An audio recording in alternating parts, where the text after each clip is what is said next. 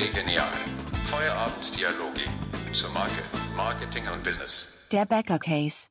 Hallo und herzlich willkommen zu einer neuen Folge von Chile Genial. Heute möchten wir mal etwas Neues ausprobieren. Wir, wir haben uns ein bisschen Gedanken gemacht, wie könnten wir denn uns den Podcast äh, ja anders darstellen, wie könnten wir den verbessern. Wir sind da beide immer wieder am Nachdenken und ähm, ja, heute möchten wir anhand einer einer Idee, an einer fiktiven Firma unsere Dienstleistungen präsentieren. Wir möchten mit euch zusammen eine Firma gründen und anhand äh, dieser Firma euch dann die Marketingwerkzeuge mitgeben. Für euch geht es gleich weiter. Ich lade natürlich noch kurz den Pierre ein. Herzlich willkommen, Pierre. Ähm, freue mich, dass du da bist und dass du auch bereit bist, mit mir diese Idee umzusetzen. Ich bin gespannt, wie unsere Zuhörer die Idee finden, ob das Anklang findet und ich hoffe, dass wir damit einigen Leuten weiterhelfen können. Ja, also ich finde die Idee total toll. Manu kommt auf mich zu und hat dann die Idee gehabt, dass wir unsere eigentlichen Leistungsfolgen, die ihr schon gehört habt, hoffentlich gehört habt, sonst böse, böse, ähm, einfach bisher immer so ein bisschen freischwebend waren. Sie waren so nicht greifbar. Und ähm, Manu kam auf den Gedanken, wir könnten ja uns eine Firma ausdenken, die wir von Grund auf praktisch aufbauen würden oder wenn jemand auf uns zukommt, das machen möchte und baue da einen richtigen Case auf. So, was sind wirklich Maßnahmen, die man machen kann, die man machen sollte, wie man es machen sollte. Somit beginnt auch Staffel 3 von Gelee Genial und endet auch mit dem Ende dieses Cases. Wir werden weitere Cases aufbauen, auch gerne auf Vorschläge von euch und haben uns für den Anfang überlegt, dass wir davon ausgehen würden, dass ein Bäckermeister auf uns zukommt ähm, und einfach sagt, okay, ich möchte einen Laden eröffnen, ich brauche Marketing, ich brauche Logo, ich brauche alles drum und dran. Und ich denke, wir werden heute in Folge 1, glaube ich, erstmal so ein bisschen die Rahmendaten festziehen, oder? Genau, also wir würden höchstwahrscheinlich das, die typische Situation anschauen. Am besten ist es natürlich jetzt für uns, dass der Bäckermeister kurz vor der Gründung steht und noch nicht gegründet hat, weil dann können wir ihn am besten beraten.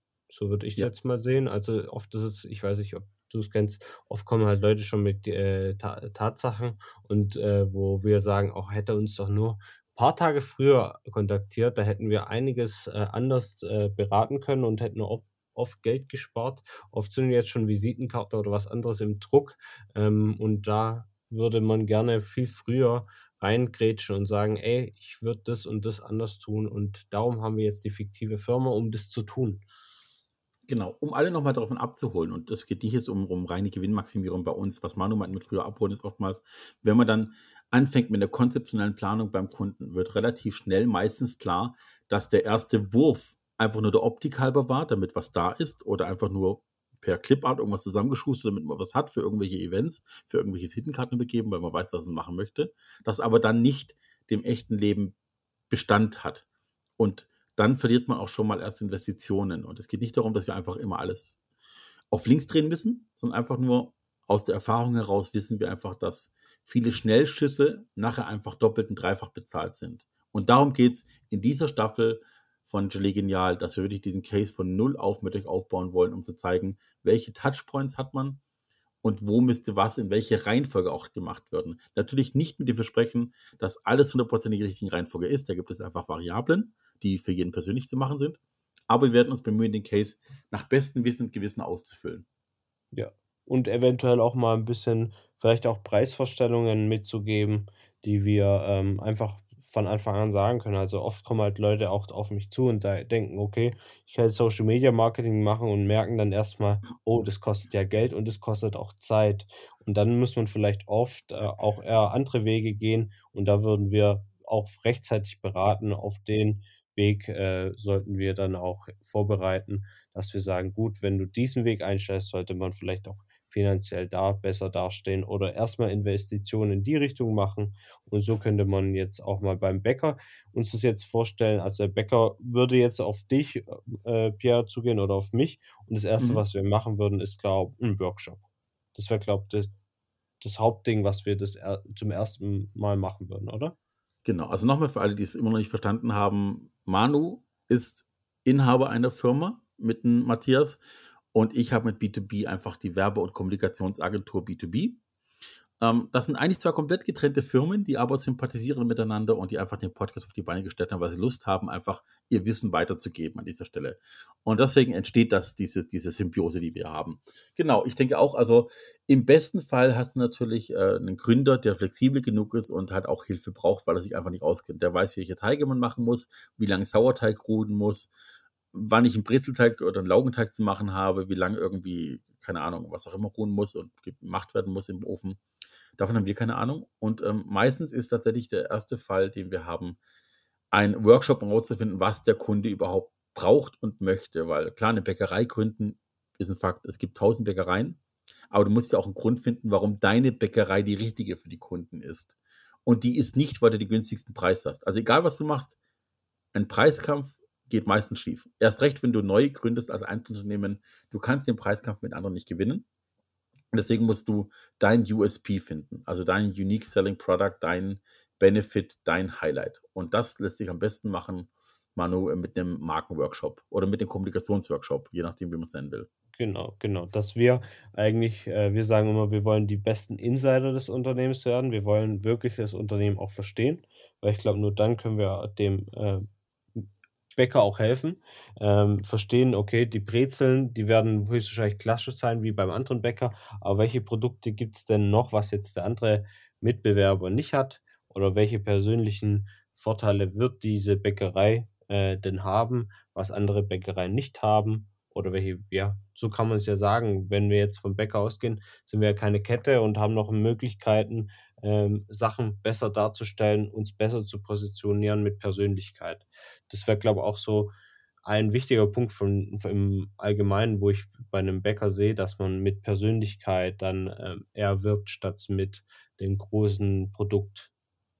Genau, richtig, das ist die Sache. Also du musst im Grunde genommen dein Versprechen finden. Du musst das finden, was du dem Kunden kommunizieren kannst. Es ist praktisch manchmal auch eine imaginäre Botschaft, die du weiterverteilst. Es ist einfach das Thema, dass du ein Kreativbäcker bist und jeden Monat ein neues Brot rausbringst zum Beispiel und dich inspirieren lässt auch von globalen anderen Broten, mal ein russisches, mal ein afrikanische Zutaten, was auch immer. Einfach so, dass Leute sagen, okay, ich muss jeden Monat reinschauen, auf jeden Fall, weil ich bin gespannt, was kommt. Eine Idee. Ich habe einen Bäcker, der nur regionale Zutaten hat und oute mich ein bisschen als Biobäcker. Oder ich bin ein Bäcker, der die durchgeknalltesten Sachen macht. Also was ich grüne Brote mit lila Farbverlauf, so nach dem Motto. Oder was auch immer. Oder äh, nur auf nur Steinofenbäckerei oder nur traditionell am, am, am Feuergrill, Lagerfeuer hinter der Halle von 15 Quadratmeter. Also ihr wisst, was ich meine. Es gibt einfach wenn du gründest, musst du ja einen Grund haben. Und ein Meister sollte nicht nur gründen, um der nächstbeste Bäcker zu sein, sondern er muss einen Grund haben. Und da du den oftmals manchmal auch nicht kennst, musst du in so einem Workshop das erarbeiten. Ich weiß nicht, wie es bei euch ist. Bei uns ist ein Workshop-Vorbereitung normalerweise ein Tag, ein Arbeitstag, also ein Personenarbeitstag, um den Workshop vorzubereiten. Weil ja, klar, man hat schon mal Workshops gemacht, aber man muss sich immer auf die jeweiligen Module, die man erstellt, sind ja passend gemacht für den, weil das bringt mir ein Modul, das für eine metallverarbeitende Industrie gedacht ist oder für eine Dienstleistungsindustrie, während ich einfach einen Bäcker supporten muss. Und deswegen braucht man wirklich auch einen Tag Vorbereitung für einen Workshop normalerweise. Ja, auf jeden Fall. Also es gibt natürlich dieses Vorgespräch, das man eine Stunde hat äh, bei uns äh, in der Regel beim Erstgespräch. Da lernt man ungefähr mal die Richtung kennen und lernt ungefähr die Rahmenbedingungen kennen. Und darauf baut, baut man dann auch die, die Workshops-Situation äh, auf. Also wir hören dann oft, ja, also da ist finanziell stehen wir so da oder in die Richtung werden, möchten wir gehen. Und dann wissen wir auch schon ungefähr, in welche Richtung wir den Workshop vorbereiten. Aber das ist dann genauso wie bei dir. Da wird dann einen Tag auch die Branche dann angeschaut und äh, die Bedingungen natürlich berücksichtigt aus dem Telefonat oder Erstgespräch, das man mit dem Kunden hatte. Genau, jetzt gibt es ja, je nachdem, welche Branche du hast, beim Bäcker natürlich eher weniger, aber das ist natürlich ein Digitalisierungsfonds auch. Das heißt, eventuell gibt es Möglichkeiten, dass dir dieser Workshop oder die Beratung hierzu refinanziert wird vom Staat. Mhm. Ähm, beim Bäcker vielleicht eher schwieriger, aber auch da gibt es die Möglichkeiten, gerade wenn es um die Website geht, um eventuell digitale Abläufe im Vertrieb, alles drum und dran, kann es auch sein, dass wirklich tatsächlich ein Fördertopf ähm, vom Staat unter den Arm gegriffen wird. Ansonsten hast du natürlich die Möglichkeit, über die äh, Bank für Wiederaufbau ähm, natürlich äh, die Fördergelder zu holen, beziehungsweise Zuschüsse zu holen, die du dann später zurückzahlen musst. Was wir bei B2B auch machen, das äh, könnt ihr, glaube ich, bei Focus Media noch nicht so ganz leisten, ist, dass wir gesagt haben, dass wir bei Startups, die zu uns passen, tatsächlich wir in die Haftung gehen, was es angeht. Das heißt, die Unternehmen, kann, ein Startup kann bei uns ähm, einfach alles realisieren, was wir am Anfang brauchen. Bis zu einem Auftragsvolumen von, ich glaube, 40.000 haben wir das klar gemacht. Mhm. Das jetzt betrifft dann wirklich auch Präsentationen, Plakate und Co. Bei dem Bäcker natürlich auch äh, Webseite, ähm, eventuell Store-Konzept und alles Mögliche. Und muss das dann in businessähnlichen Raten monatlich bei uns abtilgen. Dafür muss er aber dann nicht die Schufa herhalten und die Bank irgendeinen Kredit abstottern, sondern tatsächlich gehen wir als B2B in die Haftung bis zu diesem Betrag, übernehmen das auf eigene Kosten und erwarten natürlich, dass der Kunde auch zahlt. Klar, haben wir uns auch abgesichert mit, einem, mit einer Bank, die dann irgendwann das auch eintreibt im Zweifelsfall. äh, und wo wir aber erstmal äh, mehrere Monate die Röhre schauen. Also wir gehen da auch ins Risiko und ja. geben den Startups die Möglichkeit, vom Start weg einfach alles zu haben, weil du weißt genau, du hast erstmal nur Geld für A, B, C, brauchst aber auch die Sachen bis J am Anfang. Ja. Ja. Und deswegen haben wir gesagt, wir wollen da wirklich den Startups einen Boost geben. Natürlich kommt jetzt darauf an, inwieweit man da jetzt investiert, aber prinzipiell haben wir jetzt schon auch Förderungen übers RKW, also für, für Industrieunternehmen, das wäre jetzt in dem Fall höchstwahrscheinlich auch der Bäcker, äh, würden wir dann über ein RKW dann Fördermittel auch bekommen. Da gibt es verschiedene Fördermittel für Gründungen, gibt es äh, Fördermittel, da gibt es aber auch für normale Kunden zweimal im Jahr, äh, nee, einmal im Jahr zwei Tage Kurzberatung, die jedes Unternehmen beanspruchen kann. Und aktuell gibt es, das wäre jetzt nicht in der Gründungsphase, da gibt es jetzt eine Corona-Soforthilfe, da wird, werden vier Tage Beratung auch vom Staat finanziert, wenn das Unternehmen äh, unter Corona gelitten hat. Und da gibt es schon verschiedene Fördermittel, auch auf die wir äh, zurückgreifen können. Wir geben jetzt keinen per persönlichen Kredit, weil wir sagen halt auch, es ist uns wichtig, da ein bisschen auch Distanz zu haben, also aus persönlichen, einfach, dass, dass wir uns auf die Arbeit konzentrieren. Wenn wir noch die Arbeit und das Finanzielle klären müssen, dann müssen wir auch sagen, wird es uns ein bisschen zu viel. Wir sind äh, zwei, zwei äh, ähm, Gesell Gesellschafter, wir haben jetzt schon viel zu tun, da hm. können wir leider da nicht noch, wie bei euch in, der, in diesem großen Netzwerk, das, da, ihr könnt es eher tragen als wir natürlich als Kleine. Es war auch überhaupt nicht böse gemeint, sondern einfach nur, wir wissen ja, dass sie unterschiedlich geformt sind und die Markenagentur genau. hat natürlich ein anderes Standing. Das, das, das, war einfach ein Wunsch von mir persönlich, dadurch bestmöglich zu unterstützen. Und ich weiß halt was, ich hatte schon Kunden, die sagen, okay, pass auf, Logo-Design und so geht noch. Die Geschäftspapiere, die Website muss noch zwei Monate warten. Ach Mist, ich hätte Präsentation gebraucht, hm, können wir nicht. Und mhm, mhm, ich möchte den Druck rausnehmen für den Startup und ihnen sagen, dass er einfach erstmal einen Großteil seiner Sachen machen kann, ohne ähm, die Angst zu haben, dass es diesen Monat nicht stemmen kann, weil er weiß, dass der nächste Großauftrag erst nächsten Monat bezahlt wird. Und dann kann ich einfach sagen, pass auf, wir fördern bis 40.000 und du zahlst es dann monatlich in Raten, keine Ahnung, zu was ausgemacht, anderthalb, 2.000 ab. Und das geht ja dann wiederum. Also ich habe mal mit einem Banker geredet und auch äh, mit einem Unternehmensberater im Bereich äh, der Unternehmensgründung. Und da wird in der Regel das Marketingbudget oft zu kurz ge geschätzt. Ich meine, ist ja. ja auch verständlich. Oft, wenn ich jetzt einen Bäcker aufmache, ich denke halt jetzt, ich brauche meine Geräte. Dann brauche ich meinen Ofen, der kostet 100.000 Euro. Dann brauche ich das, das, das, das.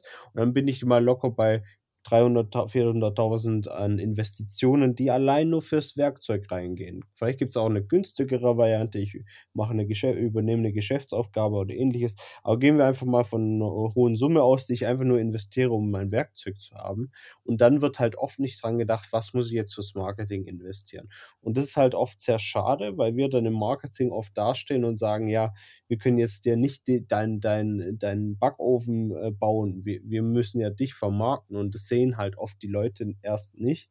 Später, wenn sie einmal investiert haben und die merken, oh, da kommen ja wirklich mehr und mehr Kunden und auch Kunden, die investieren, weil sie unsere Arbeit schätzen, merken sie, dass es sich marketingtechnisch eigentlich gelohnt hätte, viel früher mehr zu investieren. Und ich glaube, das sollte man auch, wenn man jetzt einen Bäcker gründen würde, äh, berücksichtigen, wenn man jetzt bei dir entweder einen Kredit nimmt, aber auch zur Bank geht und einen Businessplan schreibt, sollte man auch das Budget des Marketings nicht unterschätzen. Es ist einfach viel wichtiger, wenn man gleich mit einem schönen Branding rausgehen kann. Also ich persönlich würde jetzt bei einem Bäcker sehen, äh, ja, eigene Becher, eigene Becher mit einem schönen eigenen Logo drauf oder auch eigene Papiertüten. Das ist, glaube ich, für den Start in, in die Phase, um bekannt zu werden, ultra wichtig, sich selber nach außen zu kommunizieren, weil man nicht bekannt ist.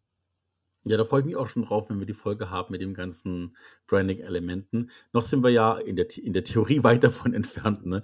Also wir haben jetzt, wir, wir gehen jetzt einen Workshop an und an der Workshop selber, ich denke, der ist so wenn alles gut läuft, vier bis sechs Stunden mit dem Kunden, je nachdem, ob der alleine kommt, ob der irgendwie noch seine Frau dabei hat, weil die dann die Finanzen übernehmen wird, die Regelungen, oder du hast bereits Mitarbeiter, die von Start weg dabei sein werden, noch einen, einen zweiten Bäcker oder du brauchst natürlich in der Filiale auch jemanden, der steht, du kannst nicht nachts backen und tagsüber in der Bäckerei stehen, das macht keiner auf Dauer durch und verkaufen. Du hast natürlich das ganze Thema äh, Store, äh, Store Design, also wie sieht mein Laden aus, wie sieht mein Branding vor Ort aus. Dieses Gefühl beim Bäcker ist unendlich wichtig, dass sich beim Bäcker wohlfühlst und es auch nach was aussieht. Da haben wir auch schon Erfahrungen gemacht. Und ja, dieses, dieses ganze Markenkonzept, das kann erst entstehen, wenn du im Markenworkshop als Kunde dich selber nochmal kennenlernst und neu entdeckst und dann auch weißt, woran du dich festhalten kannst und als Dienstleister, wie Manu und ich eben sind, ähm, den Kunden besser verstehst und auch Sparingspartner sein kannst, weil du kannst nicht mitreden, wenn du den Kunden und seine Ziele und seinen Weg nicht kennst. Und deswegen ist dieses Markenversprechen, dieses, diese Markenform, die du da aufbaust, so unglaublich wichtig, weil die für die nächsten Jahre tragend sein wird. Sonst machst du, wie hast du äh, vor dem Podcast gesagt zu mir, äh, wer, wer billig kauft, kauft dreifach. Und das ist halt immer das Problem, dass viele kleine Designer, ähm, die zu Hause äh, im Schlafzimmer ihren, ihren Laptop aufgebaut haben und halt einfach mal so sich selber was beigebracht haben, wie Photoshop oder vielleicht Programmieren von der Webseite, die für 400 Euro vielleicht eine Website basteln, weil es für sie egal ist, aber es hat halt nicht Hand und Fuß. Ja. Und das ist qualitativ oft ganz schnell zu sehen und äh, du, du, hast, du kannst auch nicht zu einem Tätowierer gehen, der zum ersten Mal eine Nadel in der Hand hält und erwarten, der macht den Picasso. Doch, ein Picasso kriegt er auf dem Arm. Stimmt, ein Picasso ist dann einfach gemacht, aber ein, ein fotorealistisches Bild von deinem Hund sieht halt nachher halt eher aus wie eine Zeichnung von einem Dreijährigen. Und das auf deiner Haut. Und so ähnlich läuft es mit dem Marketing auch. Ja. Also es, es ist oft sehr schwierig. Also ich selber habe meine erste Webseite, bevor ich mit, mit Matthias zusammengearbeitet habe, mein erstes Unternehmen war ja eine eigene Filmproduktion, habe ich dann auch eine Wix-Webseite gemacht, weil ich glaube, das ist jetzt das Prinzipielle, das Erste, was jetzt ein Bäcker äh, denken würde, oder nicht ein Bäcker, aber jemand, der sich selbstständig macht, ich brauche eine Webseite. Eine Webseite. Ja, sagen, äh, Bäcker genau, eben nicht, ne? Genau.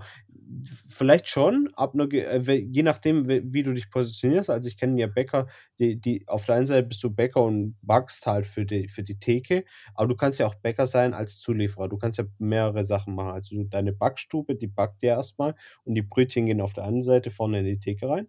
Das ist die, die eine Kommunikation, die, die zum Kunden geht. Aber du mhm. hast vielleicht auch ähm, Altenheime, die du belieferst, äh, Metzgereien ähm, oder ähnliches. Vielleicht hast du ja schon ein Netzwerk von Bekannten und äh, brauchst dann auch eine Website, weil du möchtest halt da nicht nur deine, deine, äh, äh deine Filiale beliefern, du möchtest, weil der Backofen eh schon läuft und deine Ware dann eh gebacken wird, kannst du auch noch ein bisschen mehr machen und noch ein paar Altenheime und Co. beliefern. Und deswegen würde vielleicht eine Webseite schon Sinn machen, wenn du Zulieferer bist gleichzeitig. Wenn Und ich kenne viele, kannst, genau. ja, und ich kenne viele Bäcker, die äh, noch, ja, die beliefern oder äh, Restaurants beliefern oder Metzgereien beliefern. Also es ist nicht nur Thekenbelieferung. Deswegen ähm, ist eine Webseite prinzipiell im B2B auch für den Bäcker vielleicht interessant. Ja, ich denke, wir werden jetzt in den nächsten Wochen ähm, ganz viele Maßnahmen durchgehen, die einfach wichtig sind, aber für jeden, der es dann anhört, natürlich kannst du nicht alles ad hoc machen. Also es wird verschiedene Ansichten geben von uns beiden zum Thema Social Media. Manu wird mit Sicherheit mit Sachen auftrumpfen können, die für den Anfang recht wichtig sind äh, aus seinem Bereich. Eventuell habe ich bei manchen Sachen andere Meinung. Das ist aber auch in Ordnung. Das darf auch so sein, weil einfach wir verschiedene Kunden, virtuelle Kunden im Kopf haben. Man muss auch dazu sagen, in diesem Fall hat Manu vielleicht sogar kleine Vorteile gegenüber mir, auch wenn ich älter und länger dabei bin, weil Bäckereien und so sind nicht mein Metier. Wir bei B2B haben eher so typische äh, ähm, Metall, äh, Pharma, Kosmetika, ähm, Businesshandel, also dieses ganze Business-to-Business-Communication und dieses ganze Thema Endkonsumentenhandel wie Bäckereien und Co. Ja, hatte ich früher schon mal aufgebaut auch aber es ist einfach nicht die Welt, in der meine Kunden, unsere Kunden leben. Ja. Und deswegen hat Manu eventuell kleine Vorteile in den nächsten Wochen. Aber ich freue mich auf Staffel 3 auf jeden Fall. Ja, ich glaube nicht, dass es unbedingt Vorteile sind. Ich, der, also, wie schon gesagt, ich habe mich ja für den Bäcker entschieden als Case Study auch. Äh, weil es für die Leute greifbarer sein soll. Jeder soll sich ja. was darunter vorstellen. Wir wissen jetzt nicht 100 Prozent, wer alles den Podcast anhört. Wir haben, klar, unsere Zielgruppe, wir selber äh, haben jetzt auch nicht die Zielgruppe Bäckereien, weil wir wissen auch selber, Bäckereien sind jetzt nicht die mit dem großen Geldbeutel, die sich jetzt hier alles leisten können. Aber ich finde es cool, eine fiktive Bäckerei zu haben, weil ich sehe beim Bäcker immer ganz, ganz viele Möglichkeiten, die er natürlich finanziell nicht umsetzen kann. Nicht alles auf einmal. Vielleicht kann er sich aus diesem Podcast, wenn wir einen Bäcker haben, der mal zuhört, äh, oder jemand anderes, der in einem ähnlichen Unternehmen äh, ist, sich daraus einfach ein paar Stücke rausnehmen. Ob es jetzt ein Brand ist oder was anderes. Und vielleicht kann auch ein Industrieunternehmen sich merken, ey, so was ähnliches könnten wir ja auch bei uns machen. Und das ist ja der Ja. Gedanke, dass jeder, der hier zuhört, ein bisschen kreativer ist als unsere Aussagen und sich das auf sein Unternehmen dann auch vielleicht überleiten kann. Und wenn nicht, und wenn er Fragen hat, wie könnte man das bei uns machen, kann er ja uns direkt kontaktieren und wir könnten vielleicht eine kleine Einzelfolge dazu machen, wie würde, könnte man das speziell auf diese Branche umsetzen. Genau, richtig. Wir müssen auch, glaube ich, noch für die Zuhörer, ich würde jetzt gern wild drauf losfeuern, einfach mal alle Maßnahmen nennen, um mal zum Ende der ersten Folge von Staffel 3 die Leute komplett zu überfordern mit Millionen Maßnahmen, die man angehen kann, einfach so als kleinen Appetizer, als Hangover. Aber wir sollten noch mal zum Markenworkshop zurückkommen. Was Mhm. werden so Ziele und Inhalte eines Markenworkshops bei Focus Media? Also wir würden erstmal gucken, äh, welche Möglichkeiten haben wir, weil Social Media Marketing hat eigentlich Voraussetzungen, vor allem für uns. Also es gibt draußen ganz viele Leute, die würden jetzt Social Media Marketing machen und das Brot abfotografieren und jetzt ganz viel Brote auf Facebook oder Instagram posten. Das wäre nicht unser Ziel, weil wir das nicht für nachhaltiges äh, Online-Marketing einschätzen. Wir würden gucken, gut, wel welche Investitionen kann der Bäcker tätigen? Und wir reden nicht nur von Geldinvestitionen, sondern auch von Zeitinvestitionen. Ähm, weil der Bäcker, wir wissen, der arbeitet höchstwahrscheinlich 12 Stunden am Tag, äh, ist jetzt am Gründen, hat noch andere Probleme zu tun, aber ähm, hat er die Möglichkeit, vielleicht äh, einmal im Mo Monat mit uns zusammen ähm, was abzudrehen oder selber was abzudrehen. Und das würden wir dann mal herausfiltern, was denn an Zeit da, um Online-Marketing überhaupt zu machen. Und wenn wir dann herausfinden, gut, ähm, die ersten Phasen werden so sein, dass er keine Zeit haben wird, äh, werden wir ihn auf jeden Fall für die Online-Präsenz äh, aufbauen. Also wirklich gucken, dass wir Google My Business aufbauen werden, weil er muss ja gefunden werden. Das ist, glaube ich, eins der wichtigsten für ein lokales Unternehmen, gefunden zu werden. Dann würden wir ihm auch äh, beibringen in dem Markenworkshop, wie er den Google My Business äh, Account zu pflegen hat, weil da kann ich wirklich von Erfahrung reden. Ich habe sehr, sehr viele Kunden, die das gemacht haben von Anfang an ihrer Gründung und darüber bis heute sehr gut gefunden werden. Darüber werden Wegbeschreibungen zur Filiale gemacht und äh, die Leute nutzen das auch fürs Navi und äh, fürs Anrufen, fürs Kontaktieren. Also wirklich die Brancheneinträge zu pflegen. Das wäre, glaube ich, das Mindeste, was wir in dem Workshop herausfinden würden, was da möglich ist. Und dann halt auch, ähm, ja, dann gucken, wohin denn die Reise in den nächsten zwei Jahren gehen soll. Immer so ein bisschen vielleicht auch so einen Weg aufschreiben, wo könnte man die Marke dann aufbauen und was sollte das Ziel sein innerhalb der nächsten zwei Jahre. Das ist so Lass der mal, Ablauf. Lass mal kurz bei Google My Business bleiben. Ich weiß, dass es noch ein bisschen mehr geht. Da kannst du ja, also wenn du da ins Backend reingehst, hast du ja verschiedene Arten, Inhalte zu pflegen. Du pflegst natürlich deine Stammdaten, Öffnungszeiten, Telefonzeiten, eventuell Benefits wie Kundentoilette, äh, äh, ebenerdig, was auch immer. Also so, so Grunddaten Mhm. kannst du pflegen. Du kannst aber auch natürlich das Ganze als Newsportal nutzen. Google bietet dir praktisch eine Social Media Plattform businessmäßig an. Erzähl den Leuten mal, was da alles möglich ist. Ja, also der Google My Business Account ist ein ganz normaler Eintrag, wenn ich und also unter gewissen Wörtern das Unternehmen in der in der Umgebung suche. Also, hm, bei mir ist es halt jetzt Bloching. Wenn ich jetzt in Bloching nach einem Bäcker suche, also ich gebe nur Bäcker ein, ohne speziell 'nem Namen, dann werden mir alle Bäcker in dem Umkreis präsentiert und, äh, die werden mit ihrem Google My Business Account präsentiert. Dann kommen noch verschiedene andere Kriterien dazu und dieser Google My Business Account, das ist 'ne schöne wie so 'ne kleine Social Media, äh, Fläche, wo du auf der Seite Bilder hochladen kannst, deine Informationen teilen kannst, Öffnungszeiten, auch an ob du an Feiertagen offen hast oder nicht. Ähm, genau, ob du behindertengerecht bist, kann man nicht da mit dem Rollstuhl reinfahren? Bist du von Frauen geführt? Bist du schwulenfreundlich? Ganz viele Fragen, die man da vornherein schon klären kann, die auch für die Leute interessant sind. Aber auf der an anderen Seite kannst du auch immer wieder über neue Sachen, äh, ähm, ja, informieren. Ich würde das jetzt nicht so sehen wie direkt Facebook oder Instagram, sondern wirklich so: „Ey, ich kann hinschreiben, am 25. ist die Eröffnungsfeier des Unternehmens. Ich kann hinschreiben, ähm, ja, neue Mitarbeiter. Also ich kann wirklich immer mal wieder was posten, was bis zu 14 Tage, glaube ich, wird es dann auch in dem Beitrag präsentiert, was die Leute interessieren könnte. Und das wird dann auch gefunden und das ist ja auch ultra interessant, weil dort äh, viele äh, Leute das auch sehen, die eventuell nur aus der Umgebung kommen oder ähm, ja, man wird halt vorgeschlagen im Local SEO. Und das ist der Vorteil von Google My Business. Du kannst ja auch, um zu testen, ab einem bestimmten Punkt, wie es funktioniert, kannst du auch einen Rabattcode einfach als Grafik oder als Text hochladen, den die Leute nutzen können, wenn sie in den Laden kommen und wenn sie ihn benutzen, weißt du genau, ach guck mal, das ist der von Google My Business, mhm. ähm, der den die nutzen. Und du kannst natürlich auch Rezensionen schreiben. Du kannst in deinem Laden später auch eine Karte oder einen Sticker an die Scheiben hinmachen, kann sagen, bitte bewerte uns auf Google. Ähm, und, und dann kriegst du natürlich dort auch nochmal rankingmäßig ein bisschen Push, wenn sich da was tut irgendwie.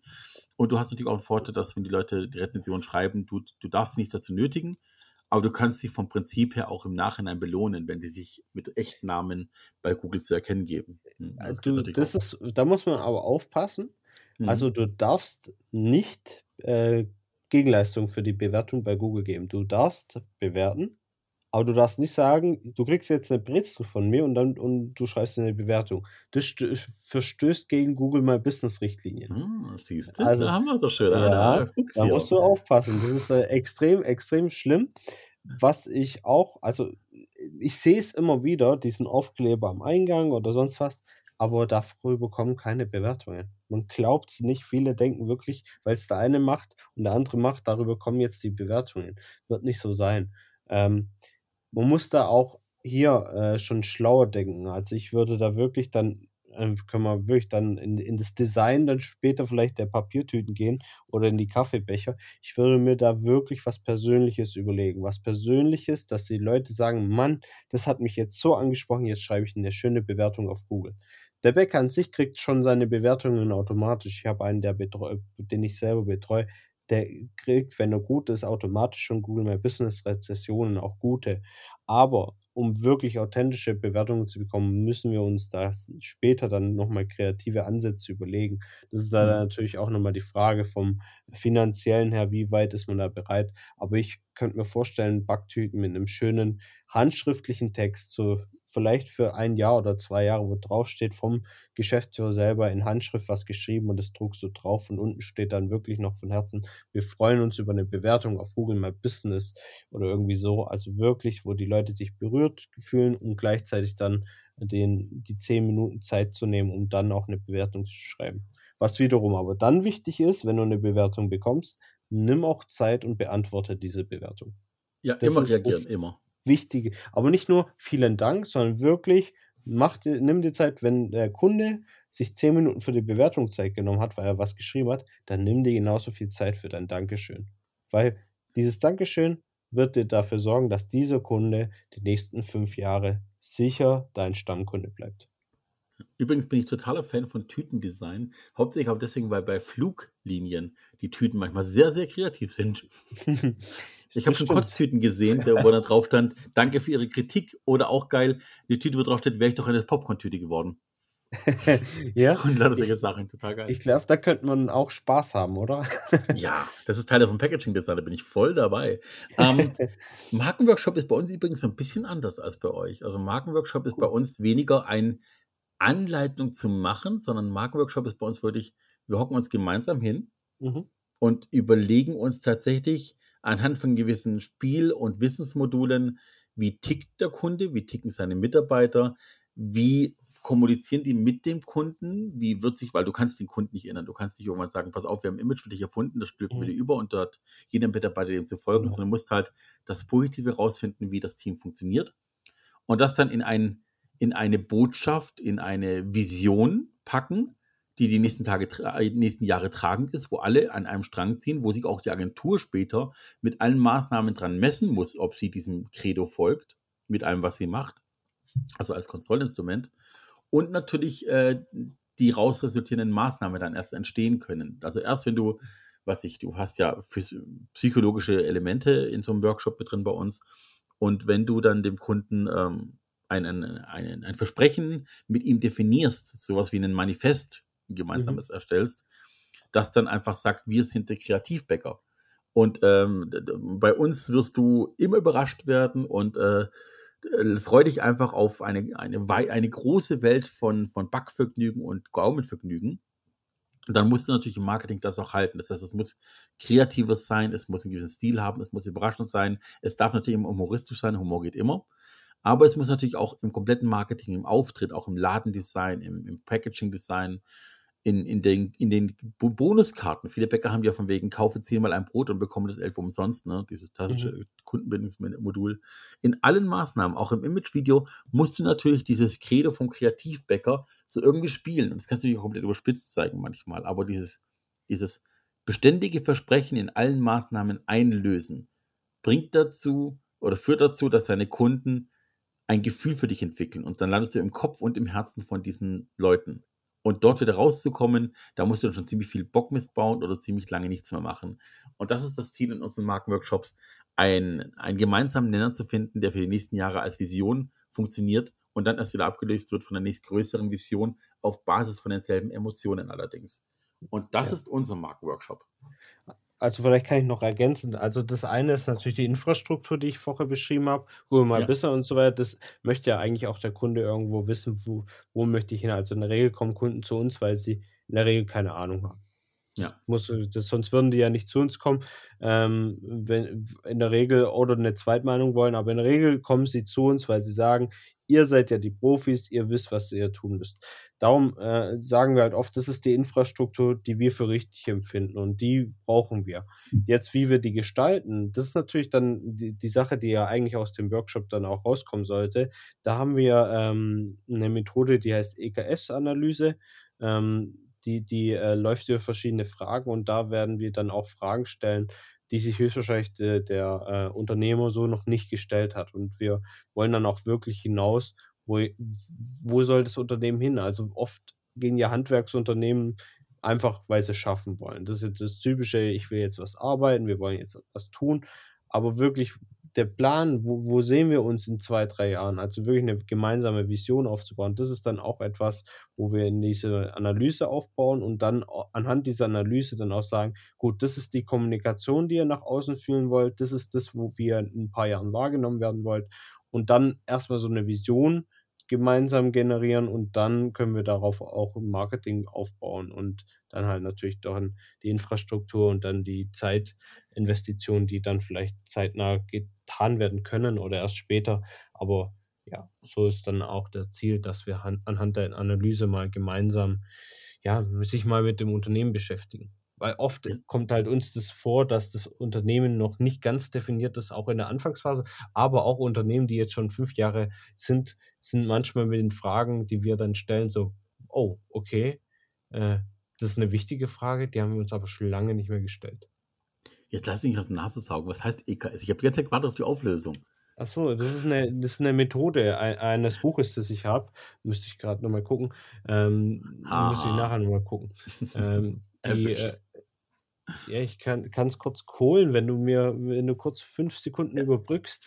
Ja, natürlich, kein Problem. einen Moment. Ähm, ähm, die Ergebnisse, die dabei rauskommen, was, was Manuel da in seinem Workshop macht, wir bei uns machen, das in Summe ergibt natürlich einen einmaligen Fahrplan, der dann wirklich auch nur für diese Bäckerei, diesen Bäcker, diese Mitarbeiter, dieses Team gilt. Und das macht das Ganze unique dann. Das heißt, egal wie der restliche Auftritt dann wird. Er wird sich abheben von der Konkurrenz in dieser Region. Natürlich kann es sein, dass irgendein Bäckermeister, ein Filialist 500, äh, 800 Kilometer entfernt den ähnlichen Gedanken hatte, weil man kann nicht jeden Gedanken tausendfach äh, neu erfinden. Aber es wird zumindest im Umkreis keinen Bäcker geben, der im selben Einzugsgebiet denselben Auftritt hat. Dafür sorgen wir natürlich auch durch eine gewisse Recherche.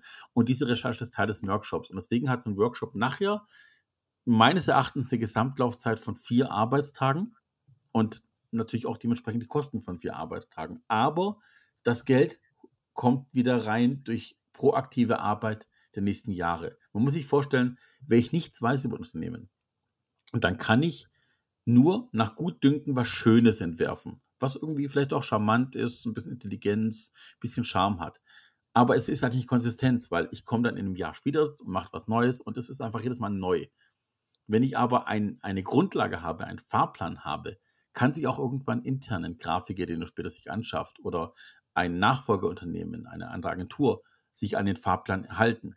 Und das ist dann, jede Kreation geht schneller von der Hand, als wenn ich bei Null anfangen muss. Und das holt sich sehr schnell wieder rein, die vier Tage.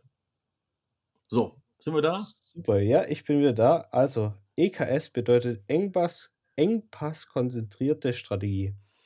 Daran äh, ist eine Methode, die äh, ich ge gelernt habe von dem Buch.